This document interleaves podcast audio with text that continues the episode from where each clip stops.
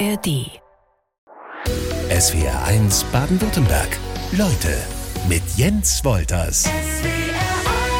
Antonia Sperrfock ist zu Gast in SWR 1 Leute. Ich habe eben gesagt, Sie seien nur Psychologin und äh, Psychotherapeutin.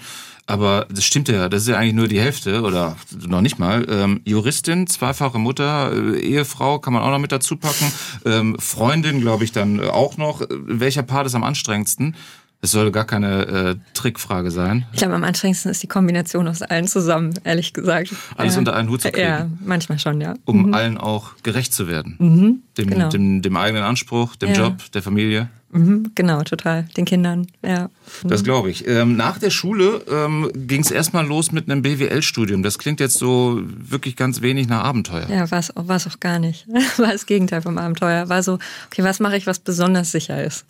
Was eher sich wie so eine Verlängerung von Schule anfühlt, wo ich irgendwie gar nichts machen muss, was mir, ähm, genau, ja, ich hatte auch Wirtschaftsleistungskurs, es war halt so ein total straighter Übergang. Äh, Gab es dann einen, einen, Plan, was es mal hätte sein können mit dem BWL-Studium? Ja, ich hatte, ich hatte so eine Idee von machst du erstmal was Sicheres und dann machst du noch irgendwas, was funky ist. Und ähm, das fand ich aber, diese, dieses BWL-Studium das war so gar nicht mein Ding. Und da habe ich auch nicht durchgehalten. Also da bin ich auch rausgegangen nach drei Semestern. Da ging es mir auch echt nicht so gut. Ja, es Okay, nicht, also das war, war Lebenskrise? Ja, Lebenskrise wäre groß, aber ich hatte da schon so Momente, wo ich mich irgendwie ein bisschen einsam und klein und ganz verloren gefühlt habe, ehrlicherweise. Okay. Ja. Und dann war es mhm. Jura. Und dann war es tatsächlich Jura. Und das hat sich für mich abenteuerlich angefühlt. Ja, das klingt von außen ein bisschen seltsam, ja. ne? aber war es so. Ja, ich habe irgendwie so einen Kurs in Jura belegen müssen. Und das hat mir viel Spaß gemacht. Es ist auch ein cooles Studium, wenn man Bock drauf hat. Was, ja. was äh, reizt an Jura? Weil das ist, ähm, weiß ich selber von, von Freundinnen und Freunden, mhm. äh, während des Studiums auch äh, ziemlich harte Arbeit. Und äh, wenn ich dann irgendwie höre, ja, bei uns gibt's keine Einsen, sondern die drei ist mehr oder weniger die beste Note, dass ja. ich immer so denke, das Gott ist, im Himmel, das klingt sehr anstrengend. Das System ist absurd. Also ich weiß nicht, wer sich das ausgedacht hat. Irgendwann jemand, der irgendwie eine Peitsche in der Hand hat. Aber das, das Studium an sich, so die Inhalte, so diese Fälle lösen und sich so in dieses System einarbeiten und irgendwie sind ja auch manchmal die Fälle ganz interessant. Mir hat das viel Spaß gemacht. Aber ich verstehe auch jeden, der denkt so, oh Gott, auf gar keinen Fall. Also schon. Mir hat es ja irgendwie auch nicht gereicht. Und ich habe ja auch dann noch was anderes gemacht. Das stimmt, aber Psychologie mhm. ist ja tatsächlich sogar auch bei, bei wenn man äh, bei dieser juristischen Arbeit, wenn man Fälle bearbeitet, spielt es mhm. ja auch eine Rolle. Total. Und das war, glaube ich, auch, was mich dann so ein bisschen weggezogen hat, dass ich irgendwie ähm, auch spannend fand, was hinter so Fällen auch nochmal abgeht in den Menschen und vor allen Dingen auch in Familien, wenn es um, um so Familien äh, Fälle geht. Und das hat mich sehr interessiert, diese psychologische Seite. Mhm. Und dann äh, haben Sie einfach entschieden, so jetzt gehe ich äh, komplett auf die Psychologie. Naja, ich habe schon auch da, ich habe das Jurastudium irgendwie zu Ende gemacht, weil mir wichtig war, dass ich da was ganz Sicheres habe. Also ich habe schon auch diese, diese Seite in mir, die so irgendwie ähm, auch so ein bisschen Abschlüsse gesammelt hat. Die so. haben wir ja alle irgendwie wahrscheinlich, ne? Die, Total. Die, den Sicherheitsfanatiker. Ja. Total, genau. Und, ähm, und der wollte, dass ich das fertig mache. Und dann habe ich das Psychologiestudium so genau, bisschen parallel sogar noch irgendwie angefangen, weil das ging damals nicht anders. Klingt jetzt fancier, als es war, ja. Und da sind Sie dann komplett aufgegangen? Äh, nee, ehrlich gesagt nicht. okay. Weil das, das, das Psychologiestudium, das, ah, das darf man, also das ist nicht so ein super spannendes Studium, ehrlich gesagt. Also das man, also ich, das vom Studium her fand ich Jura tatsächlich aufregender. Das, da kriege ich immer solche Blicke wie jetzt von Ihnen. Ja. so ein bisschen Fragen. So, so unverständlich, ja. Genau, ja. Aber da, da habe ich irgendwie, musste man mehr einfach auswendig lernen und so ein wenig selber nachdenken finde ich. Und ähm, aber da ich irgendwie dann irgendwann so wusste, also mich hat ja das Thema trotzdem interessiert, die Psychologie. Und ich hatte ja auch dann schon so eine Idee, dass ich damit auch wirklich was machen können würde irgendwann mhm. mal. Und das hat mich dann schon auch sehr motiviert, dabei zu bleiben und durchzuhalten und das auch mit Freude zu machen. Also ich fasse die Studienzeit von Antonia Sperrfock mal zusammen. BWL ging so gar nicht. Äh, Jura war schon, schon ein ziemlicher Brocken und Psychologie eher so langweilig. Ja, langweilig, das wäre jetzt auch, das würde ihm jetzt auch nicht gerecht werden. Okay. Aber es war, ähm, genau, es war jetzt aber auch kein abenteuerliches Studium, könnte man sagen. Also Abenteuer war das auch nicht. Sie haben sich spezialisiert auf die systemische äh, Psychotherapie. Was ist darunter zu verstehen? Das ist eine von drei oder je nachdem, wie man es nimmt, vier großen Psychotherapierichtungen in Deutschland. Und ähm, die guckt ganz besonders darauf, wie wir eingebunden sind in unsere Beziehungen, also in so Beziehungskonflikte. Geflechte Systeme nennen wir die. Das sind unsere Familien, sind Partnerschaften, Freundschaften. Ähm, und da gucken wir ganz besonders hin, deswegen heißt es systemisch. Und sie hat so ein bisschen die Grundhaltung, dass der Mensch, der vor uns sitzt, immer schon irgendwie Experte oder Expertin für sich selbst ist. Und dass man eher ihm oder ihr hilft, versucht rauszufinden, was so das Beste ist. Also wir versuchen ganz viel schon zu gucken, was ist schon da, was hat schon mal geholfen, was kann dir helfen. Mhm. Ähm, genau, das ist ein, eine sehr schöne Psychotherapie-Richtung. Und das ist auch, also ich kenne es aus Filmen, sage ich mal, mhm. ähm, äh, aus, aus Familiendramen, mhm. wenn dann ähm, äh, das Ehepaar zur Therapie kommt, dass man dann halt mit äh, kleinen Klötzchen sozusagen ja. ähm, sich aufstellt, wo stehe ich, wem bin ich am nächsten, mhm. das gehört auch dazu. Das machen wir auch, genau. Wir arbeiten relativ viel mit so Visualisierung und das ist eine sehr ähm, auch eine Richtung, die sehr spielerisch ist und mit irgendwie auch sehr erzählerisch sein kann und wo man mal versucht, eine andere Sprache zu finden als immer nur Worte. Und es kann total hilfreich sein. Ja, macht auch einfach Spaß. Und das heißt, dass ich dann zum Beispiel, ähm, wenn ich zu Ihnen in die Praxis komme, meine Position innerhalb meiner Freunde, meiner Familie, Kollegenkreis vielleicht auch mhm. noch, dass das irgendwie von Interesse ist, ähm, aufstelle? Das kann sein, ja. Also ich würde Sie schon fragen, ob Sie darauf Lust haben, ja. sonst würden wir das nicht machen. Aber das kann hilfreich sein, um sich mal so ein bisschen zu verorten. Wo bin ich eigentlich? Fühle ich mich da wohl, wo ich gerade bin? Bin ich irgendwie den Menschen, die mir wichtig sind, nah genug? Was, was könnte ich vielleicht verändern? Wünsche ich mir eigentlich eine andere Position? Das sind alles Fragen, die hilfreich sein können. Über die kann man natürlich auch sprechen, aber man kann auch versuchen, mal dafür so ein bisschen so ein Bild zu finden. Mhm.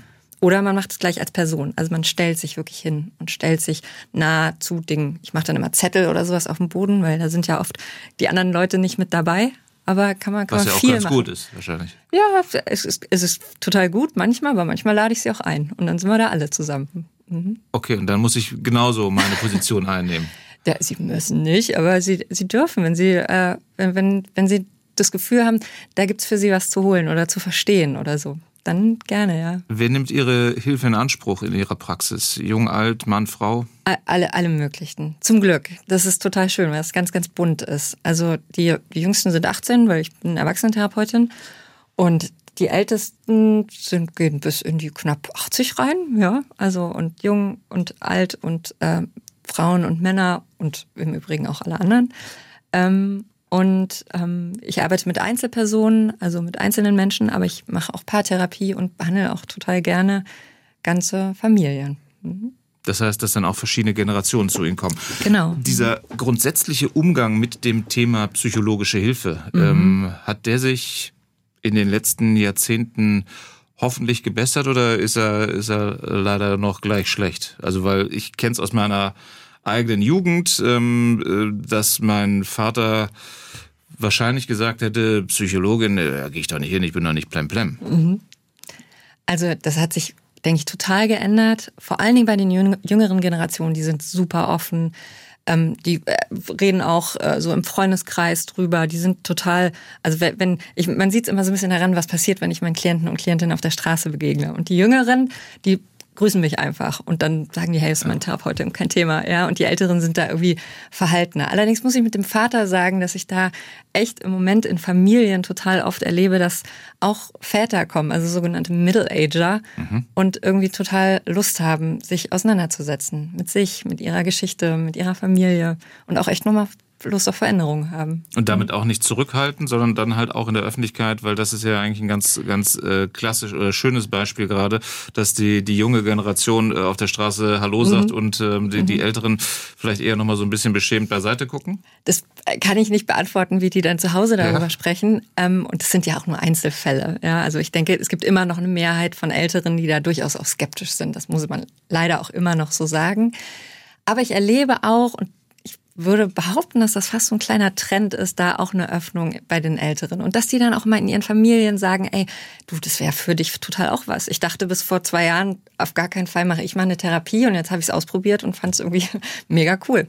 Wo ist mein Platz im Leben? Diese Frage ist der Titel des Buchs von SW1 Leutegast Antonia Sperrfock. Bevor wir in das Buch schauen, müssen wir vielleicht so ein bisschen definieren. Zumindest ähm, würde es mir helfen. Der Platz im Leben, was ist damit gemeint? Ist es auch meine Rolle im Leben oder gibt es das gar nicht so, die eine Rolle, den einen Platz? Ähm, das kann man nicht so pauschal beantworten. Ja, das, der Platz im Leben ist ja nicht irgendwie ein Konzept, für das es eine Definition gibt. Da sind wir jetzt leider aus dem juristischen Bereich raus. Mhm. Ähm, und trotzdem wissen die meisten Menschen ganz gut, was damit anzufangen, weil man hat so ein, so ein Bedürfnis, irgendwo irgendwie ein Leben zu leben, umgeben von Dingen und Menschen und so, die einem auch gut tun und wo man das Gefühl hat, hier kann ich sein und hier bin ich irgendwie richtig, hier kann ich das, was ich kann, gut ausleben, aber hier kriege ich auch so einigermaßen, was ich brauche. Und das hat natürlich total oft was mit den Rollen zu tun, die wir auch übernehmen. Und das ist selten nur eine, sondern es sind oft ganz, ganz viele. Darum geht es auch in dem Buch. Und ähm, schwierig wird es, glaube ich, in dem Moment, wenn ich das Gefühl habe, ich muss eine Rolle spielen. Mhm. Und dann, dann fühlt es sich oft nicht mehr so richtig echt an. Aber ähm, ich würde nicht sagen, dass es deckungsgleich ist, eine Rolle und ein Platz. Ich weiß aber auch gar nicht, ob es die eine Rolle gibt oder den einen Platz. Ja. Also es spielt auf jeden Fall, ähm, es ist ein Teil davon, so kann man es schon sagen. Also ich, ich kann es äh, vielleicht daran deutlich machen, ich habe zu Hause mit äh, meinem neunjährigen Sohn äh, drüber mhm. gesprochen, habe ich einfach mal so gefragt, sag mal, wo ist eigentlich dein Platz im Leben? Und der guckte mich mit großen fragenden Augen an und so, hä, verstehe ich nicht. Ne? Und sage ich, wo, wo, wo fühlst du dich wohl? Und dann sagt er, ähm, ja, wenn die Familie da ist. Ähm, mhm. Das ist ja schon mal nicht so verkehrt wahrscheinlich. Überhaupt nicht. Der hat schon ganz gut verstanden, was er braucht, damit es ihm gut geht. Und natürlich ist es irgendwie umgeben von seinen Eltern zu sein, die ihm Sicherheit geben und die ihm einen Rahmen geben, der, der ihm ein gutes Leben ermöglicht. Ich finde, der hat ehrlich gesagt ein total kluge Idee schon darüber gehabt, was das so sein könnte. Gebe ich ihm heute Nachmittag weiter. Mhm. Ähm, Platz im Leben klingt natürlich immer irgendwie gewaltig. Im Leben. Ähm, ja. Müssen wir es da vielleicht auch ein bisschen kleiner fassen, so in, in unserem direkten Umfeld? Gerne. Ich bin immer fürs Kleiner fassen, Gut. weil ich finde, wenn Dinge zu, zu groß sind und Worte zu groß sind, dann machen sie einem auch immer ganz schön viel Druck. Und ähm, deswegen bin ich auch gar nicht so sicher, ob es den einen Platz geben muss. Also das relativiere ich dann schon auch ein bisschen. Ähm, weil wir das dann immer so losgehen, als müssten wir irgendwie die eine Sache finden, den einen Partner, die eine Partnerin, den einen Platz. Und das ist ja was, was sich ständig verändern darf. Und so wie Sie sagen, das eigene Umfeld verändert sich, die eigenen Dinge, die man, die man tut, verändern sich, die eigenen Bedürfnisse verändern sich auch. Und das darf auch total sein. Und da darf man auch in, in kleinen Schritten immer mal wieder gucken, wo ist jetzt gerade hier mein guter Platz? Heute, morgen, irgendwie in diesem Jahr. Und das kann in zehn Jahren auch ganz woanders sein. Das stimmt. Äh, welche oder wie wichtig ist Zufriedenheit bei dem bei dieser ganzen ähm, Diskussion um den Platz im Leben? Mhm.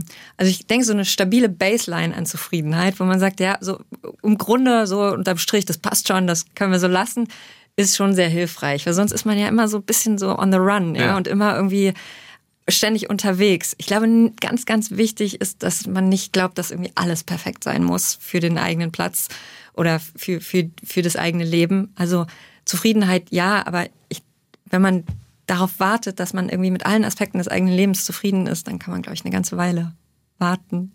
Und Egoismus, ähm, weil ich habe mich gefragt, wenn ich äh, jetzt meinen Platz ähm, im Leben gefunden habe, dann äh, ist das natürlich auch ein gewisser Egoismus, weil ähm, dann bin ich mir dann vielleicht in dem Falle besonders wichtig, aber guck natürlich äh, drauf, dass so ähm, das, was mir ähm, am Herzen liegt, äh, Menschen, äh, Umgebung schon nah sind, aber das muss ja auch in, in eben das Umfeld passen. Also ja. wenn, wenn mein Platz, mein, mein Platz im Leben ähm, aneckt mit dem äh, meiner Frau, dann wäre es irgendwie doof.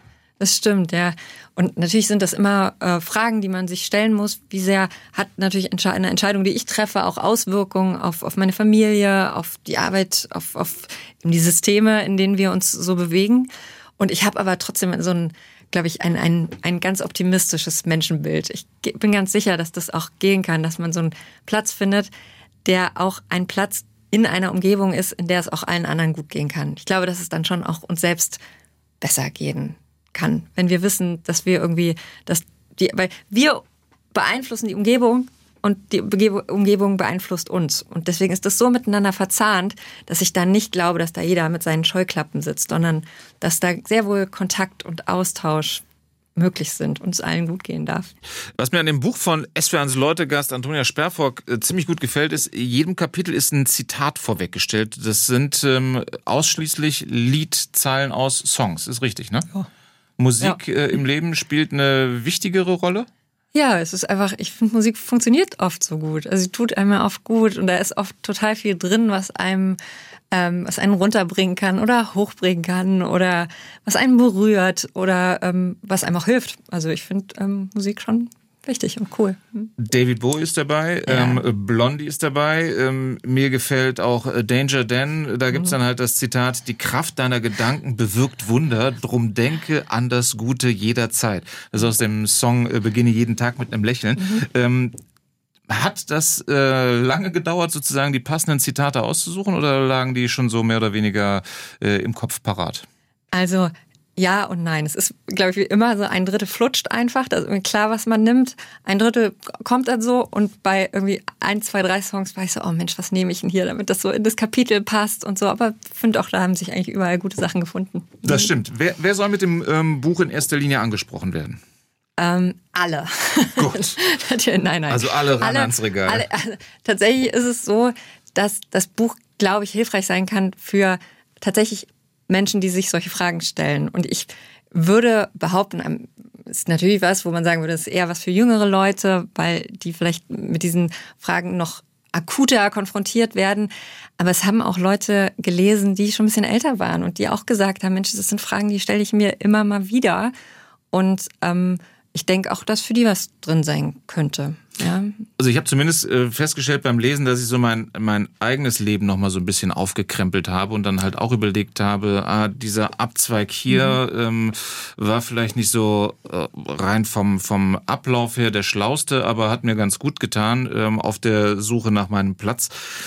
Aber ich glaube, so gerade dieser Wechsel Schule in die Berufswelt, der ist natürlich recht markant. Ne? Da, da lassen wir dann auch einiges von diesem Gerüst Elternhaus äh, im besten Falle hinter uns und müssen uns und wollen uns auch lösen. Total. Und dazwischen kommt ja immer noch diese Ausbildungszeit. Mhm.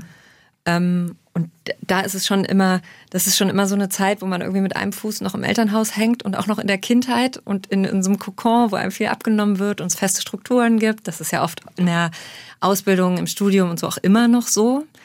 Und dann mit einem Fuß aber schon äh, irgendwie im, im echten Leben, mit echter Verantwortung, Im großen Entscheidungen, genau. im eigenen Leben, mit großen äh, Entscheidungen, auch die zu treffen sind, erhängt. Und da ist es schon, da hakelt es manchmal, auch nachvollziehbarerweise. Mhm. Sie sagen auch so vertraute Sätze wie äh, Folge der inneren Stimme oder Vertraue in das eigene Leben sind dann so äh, semi-hilfreich. Ja, das wäre so, ja, schön, danke. Das sind so Kalendersprüche. Ja, ja. Und, und, welcher? Ja. Welche cool. Stimme war es jetzt noch? Ja, genau. Ja, weil wir haben immer so viele, ne? Also ich jedenfalls, aber ich denke, viele andere auch. Mhm. Und was, was fange ich mit den Sätzen an? Die schiebe ich gleich beiseite? Ähm, ich würde eher sagen, ich würde eher einladen, mal zu gucken, was gibt's denn da überhaupt alles für Stimmen? Also was, was sagen denn die unterschiedlichen Stimmen, die man in sich hört? Eben nicht die eine, weil das macht auch schon wieder so viel Druck, dass man denkt, oh, welche ist es jetzt? Die, die mhm. sagt, auf gar keinen Fall, lass es auf gar keinen Fall. Oder die, die sagt, ach was, nach uns die Sintflut, so. Sondern, und mal zu gucken, was, was gibt's eigentlich für so unterschiedliche Tendenzen, ja? Wir kennen das ja so Engelchen Teufelchen oder schlagen zwei Herzen in meiner Brust und mal tatsächlich zu gucken, was diese un unterschiedlichen Stimmen in uns zu sagen haben und wofür die auch stehen und was die auch für uns tun, finde ich oft sehr hilfreich. Weil für mich, aber in meiner Arbeit auch. Weil die mhm. Spanne ist, die kann ja durchaus ähm, groß oh sein, oh, ja. machen sie auch deutlich von der von der Chaotin, ähm, ja. Äh, die die volles Risiko geht ja. äh, in ihnen drin, bis zur Sicherheitsfanatikerin. Total, genau. In mir, in mir ist auch recht was los, ja. Und was ich mich gefragt habe bei ihrem eigenen Werdegang, ähm, war das sozusagen die Grundlage, um zu sagen, ich äh, schreibe so ein Buch oder äh, wurde dieses eigene, wurde dieser eigene Werdegang mit dem Buch auch so ein bisschen ähm, selbst be bearbeitet? Also es ist es ist ein bisschen alles. Ich habe irgendwie, als ich angefangen habe, das Buch zu schreiben, natürlich schon gemerkt, oh, das berührt auch einfach viele Fragen von mir und deswegen komme ich auch vor, weil es mir total wichtig ist zu sagen, dass irgendwie nicht, dass man kein, dass es nichts problematisch ist, wenn man sich diese Fragen stellt, sondern dass das was ganz Normales ist. Und dann habe ich natürlich bei mir auch über diese Dinge nochmal auch anders nachgedacht und auch nochmal irgendwie zurückgeschaut und auch nochmal ein bisschen, manchmal auch wohlwollender auf bestimmte Entscheidungen geguckt, die ich irgendwie getroffen habe und für die ich mich damals total verurteilt habe. Und, ähm, und natürlich ist auch das Buch selbst ja irgendwie so ein Schritt in meinem Leben. Also das ist natürlich auch was Aufregendes und was Neues und auch was, was mit vielen Gefühlen einhergeht. Das erste Buch. Das erste Buch, ja, ja, total. Was ich aus dem Buch noch mitgenommen habe, äh, sich Zeit zu lassen, nachsichtig zu sein, ganz wichtig. Mhm, Weil? Total. Weil ganz viele Fragen, die Frage an sich, aber eben auch ganz viele Themen, die damit einhergehen, ganz viel Druck machen. Und dann macht man sich, also dann macht man so im Außen, irgendwie macht man Schritte, aber währenddessen macht man sich so in, in sich auch die ganze Zeit noch Vorwürfe, dass man irgendwie nicht schnell genug ist, dass die Entscheidungen, die man trifft, nicht gut genug sind, dass man ähm, es hätte anders machen müssen, die anderen eh viel schneller sind, etc. Und da versuche ich, auch wenn das natürlich gar nicht immer so einfach ist, nachsichtig mit sich zu sein, immer so ein bisschen einzuladen, ein bisschen liebevoller auf sich selbst zu gucken und sich nicht so einen Druck zu machen und sich eben ein bisschen Zeit zu lassen, weil wir haben alle ein unterschiedliches Tempo und gerade diese Kurven, die wir gehen und so, die sind eben wie Sie sagten, aus der Nachbetrachtung dann eben oft auch total hilfreich gewesen. Also das heißt, wir sind äh, zu ungeduldig und wir sind oftmals zu sehr in so einem Wettkampfgedanken und wenn es nur der Vergleich mit äh, dem Nebenmann oder der Nebenfrau ist? Ja, ist ja schon wieder eine ganz schöne harte Selbst ein Urteil zu, zu, ähm, zu wettkämpfend und zu ja, nicht? Also ich verstehe das ja, dass man ungeduldig ist. Man will halt irgendwie, man will ja wissen, wo es hingeht und wir haben ein total großes Bedürfnis danach, die Dinge die in unserem Leben passieren, zu planen und zu verstehen und irgendwie auch so ein bisschen unter Kontrolle zu haben. Das ist erstmal ja auch was total Nachvollziehbares. Das geht nur leider manchmal einfach nicht. Manchmal brauchen wir Zeit und sich das auch zu erlauben, das ist, ähm, ist oft schon mal ein, auch ein wichtiger Schritt, ja. Was ich erklärt haben möchte, äh, also ganz besonders ist äh, den Hinweis, äh, ab und an auch mal fluchen. ja, total. Sollen wir gleich loslegen? Auf jeden Fall. Aber warum ist das wichtig? Na, also wir haben ja alle einen Haufen Gefühle und Gedanken, wenn der Tag lang ist. Ja. Und, ähm, und viele davon sind so, dass wir manchmal denken, oh, können wir das denn jetzt haben und so. Und Fluchen ist ja einfach auch ein schöner Ausdruck davon, von dem, was man eben gerade fühlt. Und manchmal muss das auch einfach mal raus und das soll auch dann gefühlt werden. Das, ich, das soll natürlich jetzt kein Freifahrtschein sein, irgendwie ständig und an jeder Ecke ähm, ganz unverhohlen zu fluchen, wie einem ist. Aber gerade bei mir in der Praxis gerade bei Menschen, die sich das oft eher nicht erlauben, ja, die oft eher funktionieren, die, die versuchen, die Dinge richtig zu machen ähm, und sich dann manchmal so Gefühle von äh, Wut oder Trauer oder andere auch so ein bisschen einfach nicht, nicht so zugestehen. Den sage ich, Mensch, sind Sie nicht wütend? Und dann sagen die, ja, ein bisschen. Und dann sage ich, Mensch, ja, raus, damit. raus damit. Ja, und dann, oder manchmal rutscht es einem so raus, also meinem Klienten oder einer Klientin, mhm. und die sagt dann so, hm, hm, hm. und, und ich so, wie bitte? und dann sage ich, ja, wollen Sie mal sagen, ja, Entschuldigung. Und dann, ja, und dann sage ich, raus damit. Klar. Und das ist ganz oft was total Erleichterndes, auch einfach mal zu sagen, hey, das ist Mist. So. Oder irgendwas die, die Wilderes. Variante. Man hat ja auch ja. Dann noch äh, Kinder zu Hause, dann achtet man vielleicht beim, selbst beim Fluchen ja auch noch ein bisschen drauf und schränkt sich dann dadurch aber ja auch wieder so ein bisschen ein. Genau. Und das ist ja auch nicht, wir schränken uns natürlich alle ein bisschen ein. Wir müssen ja, haben wir ja vorhin drüber geredet, natürlich ein bisschen darauf achten, wie es den anderen um uns rum geht. Aber ab und an und in so einem irgendwie für einen selbst gesunden Rahmen sich mal Luft zu nehmen für Flüche und Tränen und auch lautes Lachen und all diese Dinge, die wir oft manchmal deckeln, das kann sehr befreiend und hilfreich sein. Ich habe schon mitgenommen, äh, den einen Platz im Leben, den ich von Anfang bis Ende habe, den gibt's schon mal gar nicht, ähm, sondern der verändert sich. Also den kann es geben vielleicht? Ich weiß nicht, ja. Gibt es den bei Ihnen? Nee, also ich hatte, glaube ich, schon mehrere ganz ja. gute Plätze. Ja. Ähm, aber ist es nicht auch vielleicht so ein bisschen, wenn ich auf der Suche nach dem Platz, nach meinem Platz im Leben bin, dass ich äh, Gefahr laufe, vielleicht irgendeine spannende Abzweigung zu verpassen? Ja, also äh, klar, die Gefahr gibt es. Das, manchmal ist man so beschäftigt damit, mit diesen, mit diesen Gedanken und die auch manchmal ja Grübeleien. Das kann ja wirklich in so eine Richtung gehen, dass es wirklich so was Krisen, Krisenhaftes äh, gibt, dass man gar nicht mehr so offen und neugierig ist für die Welt um einen herum. Und das ist natürlich was total Schönes, auch einfach zu gucken, was eröffnen sich für Möglichkeiten. Wir können die Zukunft ja so sehr wir wollen nicht kontrollieren. Und das hat schlechte Seiten, aber es hat natürlich auch total gute, weil es werden uns Dinge passieren, von denen wir jetzt irgendwie noch gar nicht wissen, was da kommen kann. Und deswegen ist dieses Suchen, Suchen, Suchen manchmal auch so ein bisschen schwierig, weil es uns manchmal Gefahr läuft, es läuft Gefahr, den Blick zu verstellen auf das, was wir jetzt in dem Moment auch ja auch schon haben. Ja, also wir leben dann natürlich immer mit so einem fernen Bild vor Augen, wie es dann mal sein wird und ähm, genießen gar nicht oder gucken gar nicht, was jetzt gerade eigentlich auch schon alles toll ist und was vielleicht auch hier und jetzt schon total zu unserem Platz gehört. Wir müssen ja manchmal auch im Leben auf Schicksale oder auf Dinge reagieren. Schicksale sind es dann äh, wahrscheinlich, wenn es einen besonders hart trifft, dann muss man doch auch zwangsläufig seinen Platz, den man bis dahin hatte, so ein bisschen aufgeben oder neu gestalten, oder? Mhm.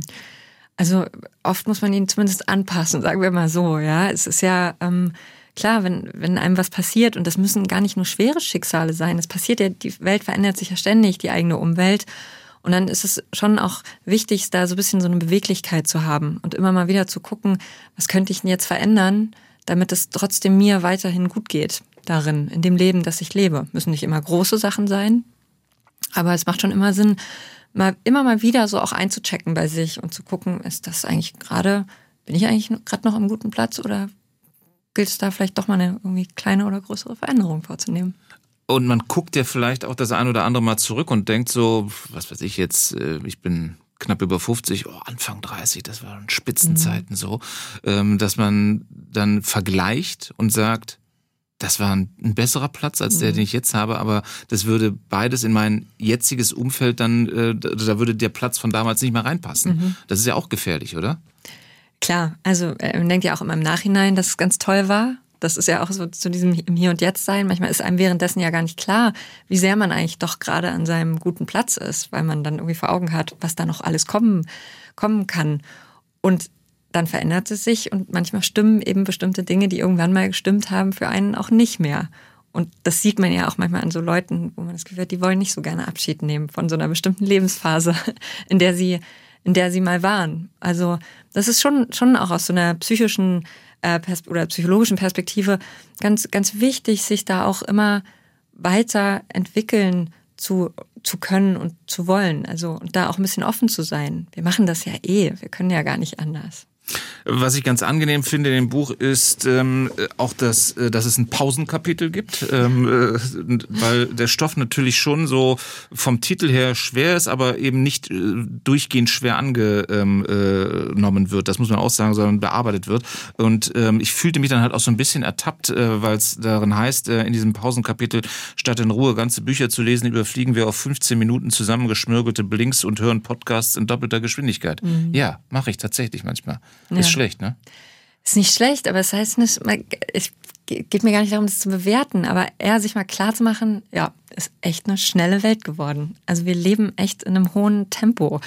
Und, ähm, und dadurch überfliegt man natürlich auch wirklich manchmal so Dinge. Also dieses ganze Gescrolle und. Und Weggewische und, und wieder das nächste. Ja, und sich dann nochmal ein bisschen Zeit zu nehmen, auch mal wieder irgendwie kurz, ja, in, in wirklich im Hier und Jetzt anzukommen. Das versuchen ja heute auch wieder ganz viele. Ne? Dann gibt es irgendwie Meditation und, und irgendwelche anderen Sachen, die dann durchaus auch wieder ein, ein Trend sind, der für ein Bedürfnis steht, Dinge mal wieder zu verlangsamen. Und ja, es ist eine schnelle Welt. Neue mhm. Medien spielen welche Rolle?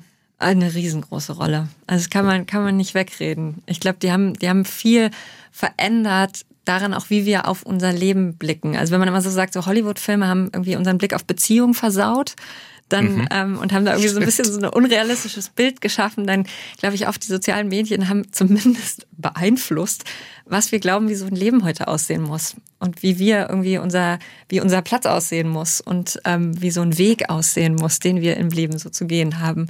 Und klar, wir wir vergleichen uns nonstop und wir sehen auch vor allen Dingen so viele Lebensentwürfe, da kann einem schon mal ein bisschen schwindelig werden. Und manche sind auch wirklich ziemlich glatt gebügelt, von denen wir uns dann beeinflussen lassen. Total. Eine Frau wie SWR1 Leutegast Antonia Sperrfock, die ein Buch über die Suche nach dem Platz im Leben geschrieben hat, die muss doch ihren Platz schon längst gefunden haben, oder? Schon längst, schon längst. Ist ein Trugschluss? Ähm, ja und nein. Also ich würde schon im Moment sehr sagen, dass ich ihn gefunden habe. Aber A, ich habe lange gesucht, ich kenne alle diese Fragen, diese Zweifel, diese dunklen Momente, wo man das Gefühl hat, oh, wird, wird überhaupt irgendwas aus mir? Und ähm, ich glaube auch nicht mehr daran, dass das was ist, wo man einmal ankommt und dann ist man da und dann ist alles Tulli für immer. Weil das Leben in ständiger Bewegung ist und ja. man vielleicht auch äh, für die Pflege des äh, Platzes im Leben äh, was tun muss. Total, ja, ist wie so mit Beziehung, die Beziehung zu sich selbst, könnte man sagen. ähm, und na klar, man muss auch, auch immer wieder gucken, passt es so. Mhm. Was ich in dem äh, Buch zum Ende hin ganz schön finde, muss ich wirklich sagen, weil es eben nicht aus so einer Haltung herausgeschrieben ist, also jetzt hört mir mal zu, ich weiß, wie es geht und ähm, ich erzähle euch mal von oben, ähm, wie ihr euer Leben äh, in die Hand zu nehmen habt. Das letzte Kapitel heißt ganz banal Schluss und fängt so an, was schreibt man an den Schluss eines solchen Buches? So ein bisschen äh, die eigene Ratlosigkeit, die dann da nochmal spürbar ist. Ich habe mich gefragt, ob das nicht auch Ihre Position, Ihre Expertinnenposition so ein bisschen ähm, angreift, ob Sie sich nicht angreifbar machen, ob Sie Ihre Expertinnenposition dadurch nicht so ein bisschen aufgeben. Hm, ich glaube gar nicht, ganz im Gegenteil. Ja, ich, das gehört total, also mit zu meiner therapeutischen Haltung, aber auch als Mensch. Ich habe doch, ich weiß doch nicht auf alles die Antworten. Was ich ganz gut weiß, und da bin ich natürlich schon Expertin, ist so Menschen darin zu begleiten ja, irgendwie Antworten auf bestimmte Fragen zu finden, die sie sich selbst stellen, aber nicht indem ich ihnen sage, was sie zu tun und zu lassen haben. Und mir ist das auch immer total wichtig, weil wir eben oft in diesem Vergleichsmodus auch so eine Idee haben, dass die anderen immer wissen und schon gewusst haben und eh irgendwie voll den Check haben.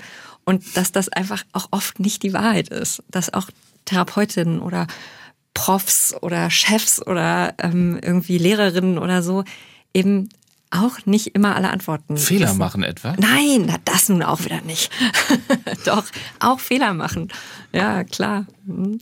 Es ist ja auch relativ wichtig, oder? Also ich meine, mal einen Fehler zu machen, aber den dann halt auch einzugestehen. Total. Und es ist, äh, es ist vor allen Dingen auch schön, immer mal zu gucken, was, was waren da? Also habe ich einen Fehler gemacht? War das überhaupt wirklich ein Fehler? Weil, wie wir wissen, in der Nachbetrachtung waren die Dinge manchmal doch irgendwie durchaus sinnvoll und äh, fügen sich so in den eigenen Lebensweg ganz gut ein.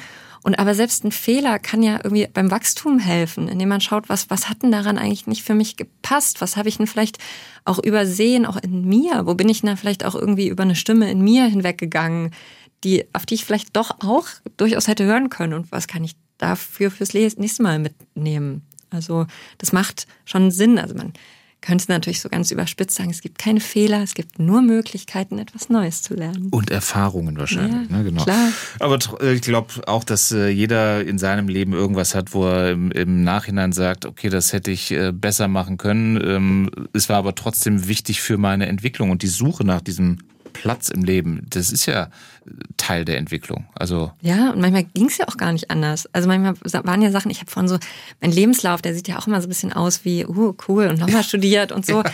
Aber der hatte auch total viel damit zu tun, dass ich auch ein bisschen Schiss hatte, einfach vor, vor bestimmten großen Entscheidungen, vor Verantwortung. Und das war irgendwie in der Nachbetrachtung auch in Ordnung. Aber in dem Moment habe ich mich irgendwie, habe ich mich dafür natürlich total fertig gemacht und mir kam vor, als würde ich viel zu viele Fehler machen. Das heißt, diese äh, Studienphase war so das, ähm, das Gerüst, äh, was Sie gebraucht haben? Ja, in der war, Phase. Ja, ich war, glaube ich, auch das, was man so eine Spätzünderin nennen würde, wahrscheinlich. Ja.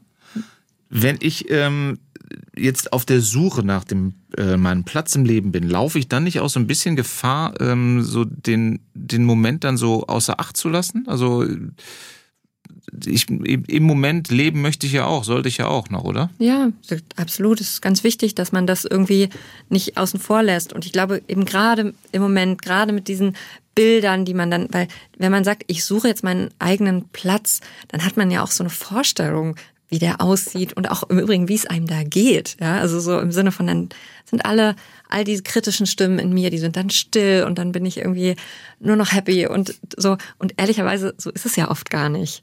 Und deswegen macht es auch gar nicht so wahnsinnig viel Sinn, unter, ununterbrochen da so irgendwas hinterher zu rennen, was dann so auch oft ja gar nicht eintritt. Was in Ordnung ist, weil wir haben einfach nun mal, wir sind echte Menschen, wir haben echte Leben, wir haben Ups und Downs.